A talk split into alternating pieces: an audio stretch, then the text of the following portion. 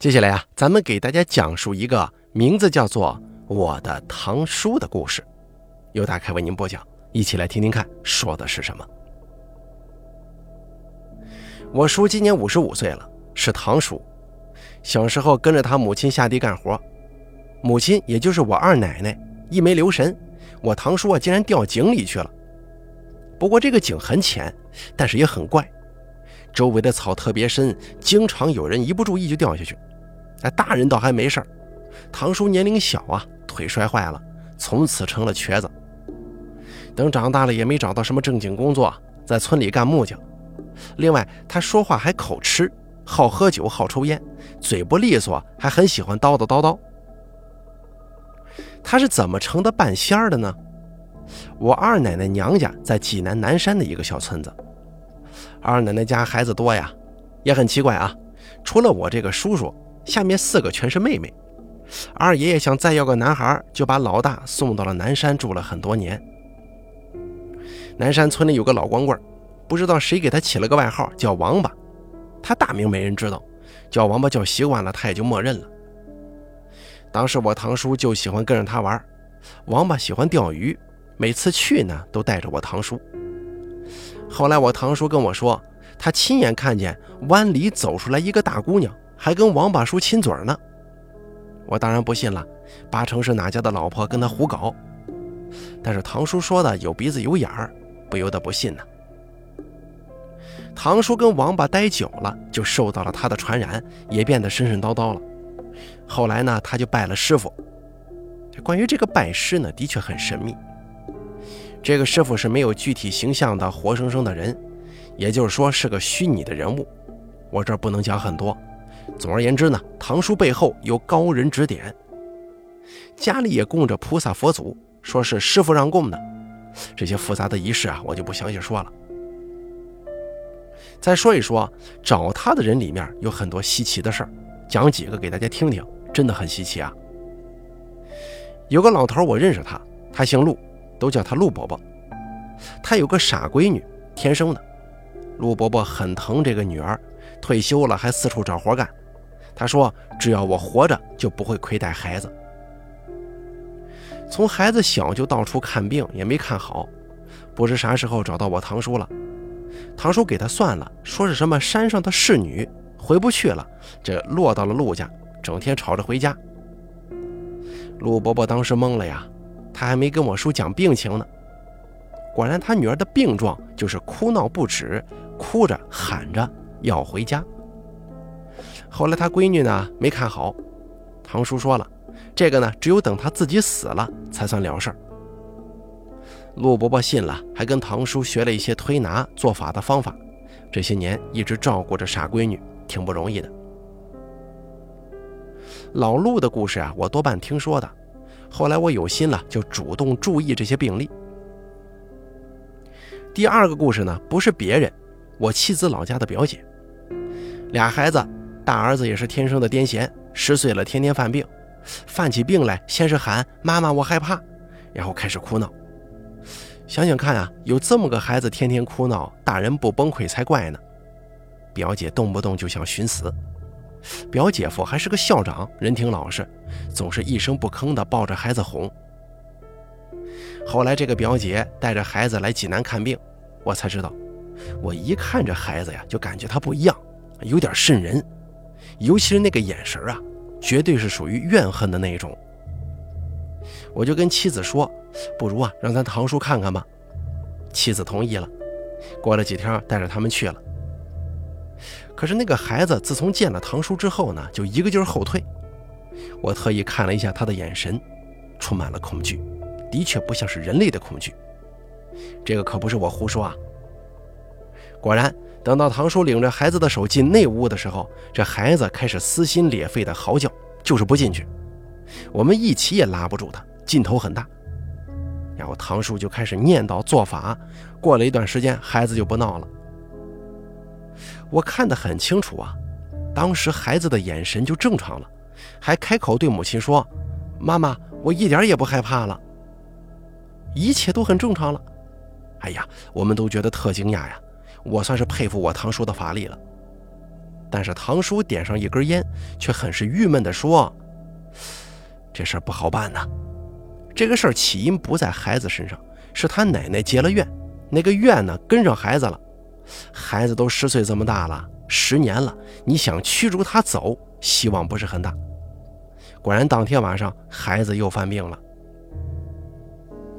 第二天呢，我们又去了，堂叔用铁丝盘了一个蛇的样子开始做法。”这次孩子呀没有闹，却大声地对堂叔不停地喊：“我就是欺负你，我就是欺负你！”喊得我头皮都发麻呀。果然，堂叔说这次不行了，对方不肯走，要想彻底解决，只有去你老家试试看。然后呢，说了一大堆仪式的准备。后来我跟妻子商量了一下，决定还是听堂叔的，回老家一趟吧。我讲故事呢不喜欢兜圈子，我就直接告诉大家结果吧。这次老家行动失败了，孩子没治好，但是丝毫没有减弱我对堂叔法力的认可，因为我认为失败的原因在于表姐家的不重视。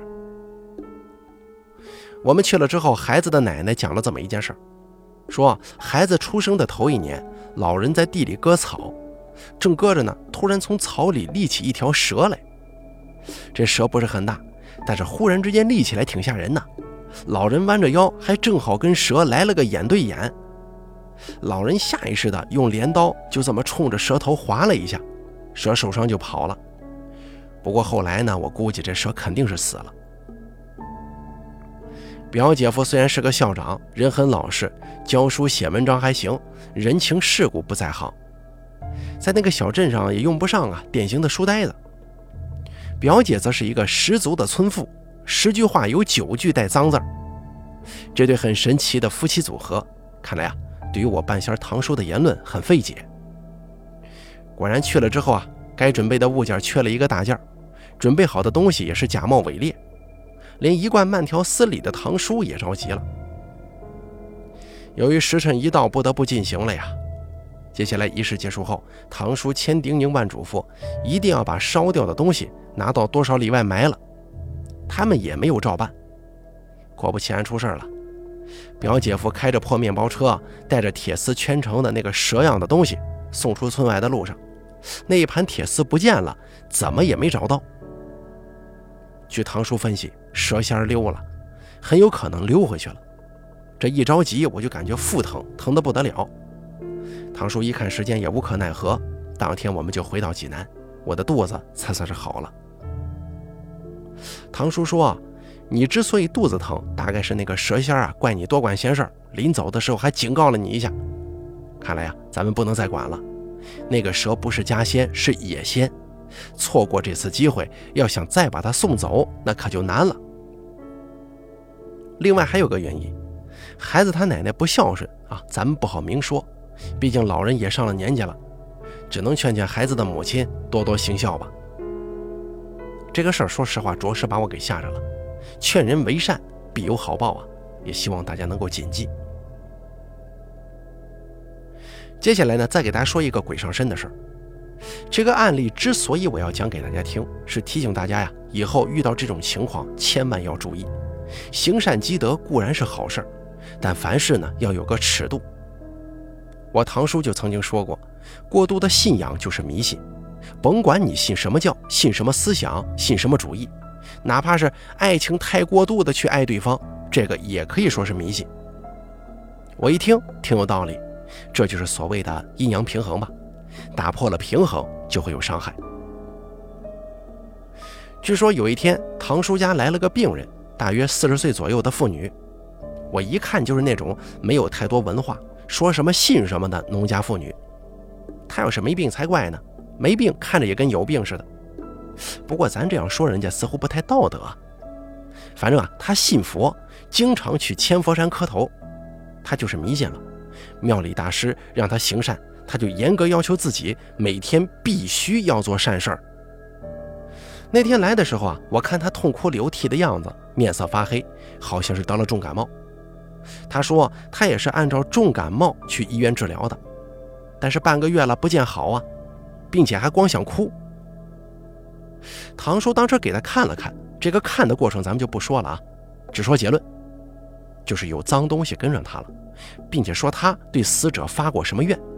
这个冤魂呢，就像是遇到救星一般的跟上了他。他想了半天，恍然大悟啊！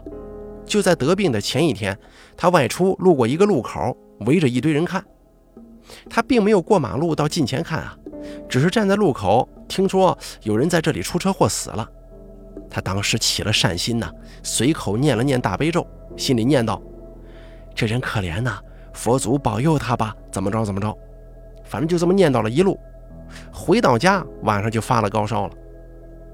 这是我看到过的最典型的迷信治病的例子，希望大家引以为戒，不要乱发善念啊。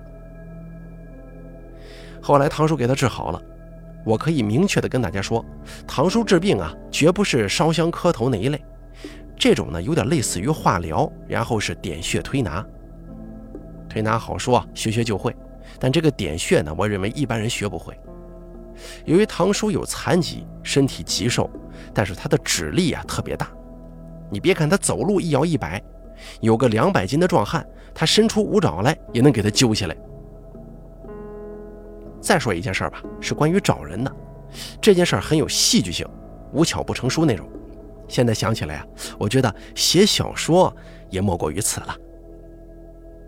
这件事情的人物都是我的亲戚，在这儿我就不便提示谁，就当个故事给大家听吧。我也绝不添油加醋，实话实说。话说有个叫李老三的人找不到他闺女了，小闺女在省城一家有名的大医院当护士，因为离家远，父母失去了对闺女的关注，小闺女不学好了，被人逼债逃走了。李老三到处找不到她呀，急得不成个样。又害怕丢人，也没敢跟亲戚们说，就这么过了一个星期。这天呢，他想去外地找一找，家里经济不宽裕啊，实在没办法，只好去求他的老妹妹借点钱。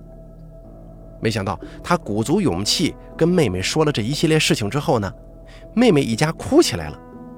一问才知道，原来啊，老妹夫跟老妹吵架，一气之下也离家出走了。你看这一老一少离家出走，让人听了是又好气又好笑啊！而且李老三这么多亲戚不找，偏偏找到也离家出走的妹夫家，是不是太巧了呢？那么接下来就是兵合一处了，共同寻找老头和少女。这时间一长啊，找不着人，两家沉不住气了，不知怎么着想起了，哎，要不找个人给算算呢？也就找到堂叔这儿来了。要说我堂叔可真有本事呀，找老头他建议去西郊老年人多的地方去找；找闺女他算出女孩应该没有离开济南，并对李老三说：“你刻意的去找她，你找不到；等你没想找到她的时候，说不定啊你就遇上了。”咱们且说这找老头的啊，一路西去，找到郊区也没能找到。老头的儿子儿媳找累了，就下车买矿泉水喝。你说巧不巧啊？路边那个百货厅子后头是个老年公寓，儿媳妇眼尖呢，看到几个老头在打牌，抱着试试看的心思，俩人就进去了。没想到老年公寓登记处的管理人员听了他俩的描述，就点头承认有这么个名儿，刚住进来不久。带过去一看，可不就是他亲爹吗？嘿，我的天，这也太搞笑了啊！老两口子吵架，老头离家出走，住进了养老院，天下奇闻呢。可是李老三这个找闺女就不怎么好笑了。自从让堂叔给他算完之后，回到家心情极度郁闷。吃完晚饭，大闺女看老爹急得头发都白了，心疼老爹啊，就打发老爹出去走走。李老三出了门，走了半个时辰，来到一家超市门口。想进去给小外孙买点零食吃。这个超市门口不是有那种塑料皮的帘子吗？哎，他就这么一掀帘子，里头也有人掀帘子，俩人一打照面，李老三差点晕倒啊！这不就是自己啊苦苦寻找的小闺女吗？一把抓住就嚎啕大哭起来。你看，这出悲喜剧真可是造化弄人呐，也不得不佩服我这瘸腿堂叔，哎，有两下子。有时候我也会很认真地跟堂叔探讨一下鬼神的存在。我觉得堂叔有些言语很独特，用现代的网络词语来讲，就是挺雷人的。他说，人活着的时候啊，对自己都有个评价，男人跟女人也不一样。男人对自己百分百的不满意，胖了、瘦了、高了、矮了、不帅了、不健壮了，所以男人死了，灵魂大都离开了，都想去重新投胎。另外，男人也好奇，喜欢刺激，我要投胎做个帅哥，我要投胎做个壮士，还有我要投胎做个女人的，等等等等。而女人呢，不太一样，尤其是美女都自恋呢。啊！你看我多漂亮，怎么就死了呢？我不甘心呀，我可惜呀，我就是不肯离开。另外，女人感情丰富啊，舍不得父母，舍不得子女，舍不得自己辛辛苦苦操持起来的家，所以鬼故事里大部分都是女鬼。男鬼要么是有莫大的冤屈，气愤不过，要么就是一些其他的情况。所以遇到男鬼更可怕。一般来看的都是遇到女鬼了。遇到女鬼呢，唠叨唠叨，和解一下也就送走了。实在不行，吓唬一下也能吓唬走。真的遇到猛鬼，一般都不接这个事儿。我曾经问过我这堂叔啊，你遇见过猛鬼吗？堂叔就讲了这么一件事儿。那年啊，有个人来找他，说有个跳楼的往下跳的时候，半空中在他们家阳台上搁了一下。哎呦，这家人就觉得很别扭啊。你说你寻死就寻死吧，怎么还从我们家阳台上硌这么一下子呢？而且女主人说，半夜一睁眼就看见有个黑影站在床前。这家男人头一天晚上回家也就八点钟，天不黑，本来回来的路上好好的，一进楼道啊就感觉头沉。回到家之后，他本来是个电脑迷，经常晚上不玩到十二点钟不休息，两口子没少吵架。可那天呢，才八点半，他就上床睡觉了。哎，你这不对劲啊！就问他怎么了，他昏昏沉沉的，也不言语，就呼呼的一直睡，睡到第二天早上十点钟，连班也没去上，一连好几天都这样，打针吃药不管用，无精打采的。这不就找我堂叔来给他看呢？堂叔让他坐在马扎上，告诉他千万别睁眼。就这么坐了一个多小时，这人忍不住，还是一不小心眼皮睁了一下。堂叔就觉得不行了，手脚发麻，打发他走了。后来堂叔病了一个星期，他说那男鬼只是抓了这个男人一把，也没想害他，只是跟他碰了个照面。男鬼在他身上发了个坏，身上带了点阴气。要给他治的时候啊，他要不睁眼，啥也不知道，也就把这个气儿给驱了。可是，一睁眼，阴气乱窜，就伤到了我堂叔的本体，手发麻，就知道坏事了。我问我堂叔：“哎呀，有这么严重吗？”堂叔说：“女鬼呀，你就是跟他来个拥抱，受伤的也是这个女鬼，而男鬼不一样，男鬼要是给人吹上一口气，这谁也受不了的。”接下来呢，我讲一讲我经历的校园怪力事件吧。大家听听，跟流传的校园鬼故事有什么不同？之所以怪异，你要说是巧合，我也同意啊。我是不相信太离谱的鬼故事的。我四年级的时候啊，学校里开始建家属楼，以前都住平房，要盖楼了，我们小伙伴都好奇。那是一九八二年，济南还是一个老舍描述的那个样子，安安静静的一个小城市。我们那个时候不像现在，家里看得紧紧的，吃完饭就可以到处玩。那个楼刚刚好打地基，中午我们同院四个人就跳到那个地基里头去玩。工人们都去休息了，周围没有人。玩了一会儿啊，就有人发现有个草席子盖着样东西，我们就好奇呀，过去掀开来看了。掀开来以后是个大洞，洞口小，洞里头宽。就在那个洞下面摆放着三个骷髅头。我那个时候胆子特别小，就不敢再看。我们中有两个南方同学，他俩胆子大呀，看着好玩。其中一个姓魏的，光看不过瘾，找了个棍子把一个骷髅头给挑了出来，就这么举着，很威风的四处走。那时候我们经常跑到大学里去看免费电影。约莫知道这几颗人头很有可能就是济南战役死的士兵。就这么玩了一会儿，去学校上学了。姓魏的还一直没丢掉哪根棍子，人头我忘记他丢哪儿去了。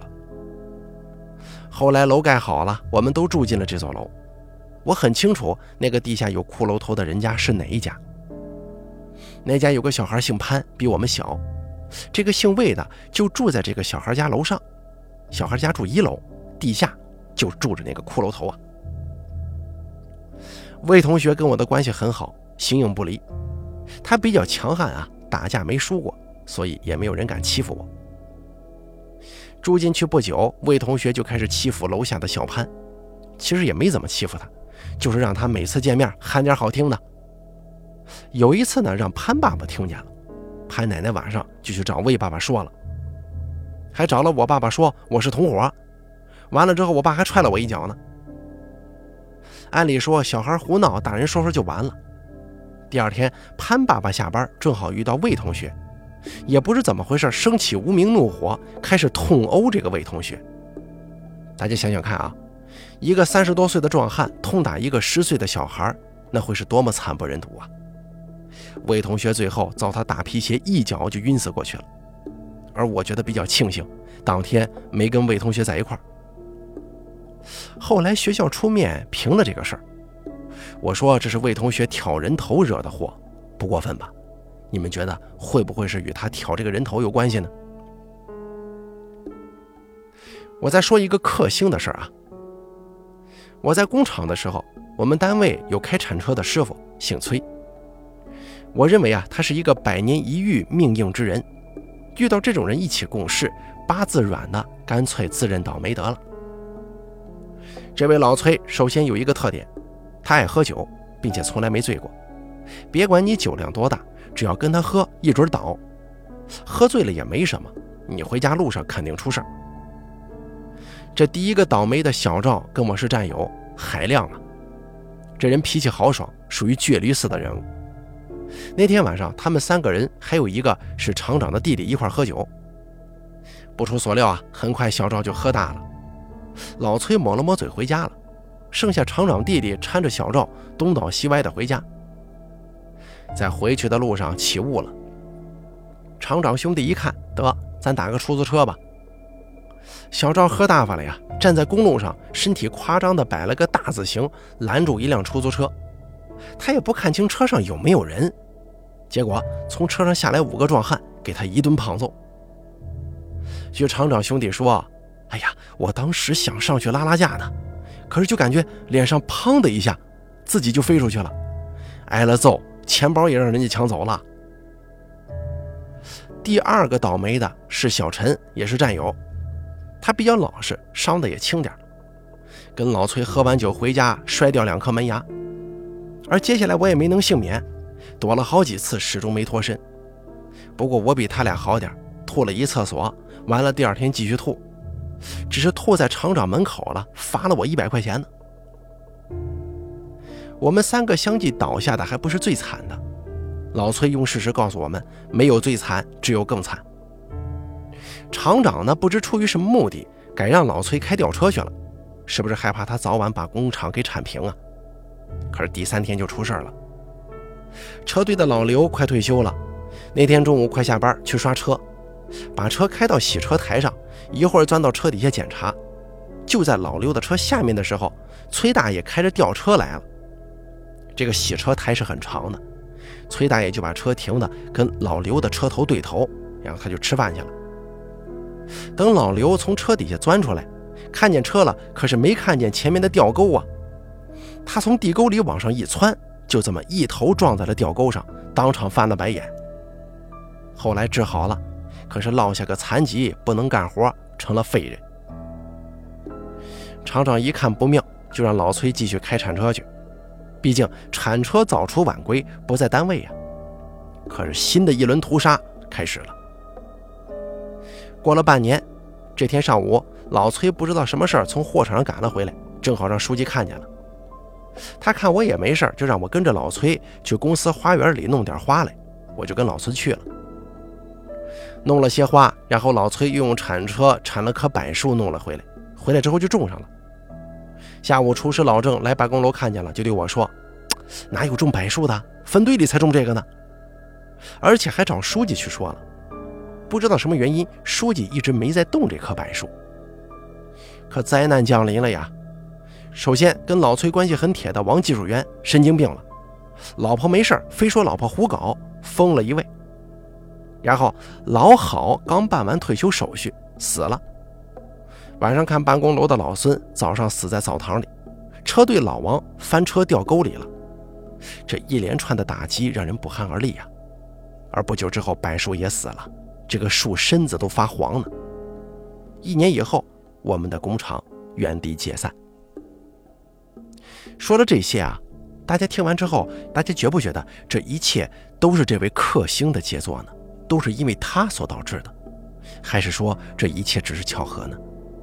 你们是怎么认为的？欢迎在留言板底下留言，咱们讨论一番。好了，咱们本期节目呢就做到这儿了，感谢您的收听，由大凯为您播讲，咱们下期节目不见不散。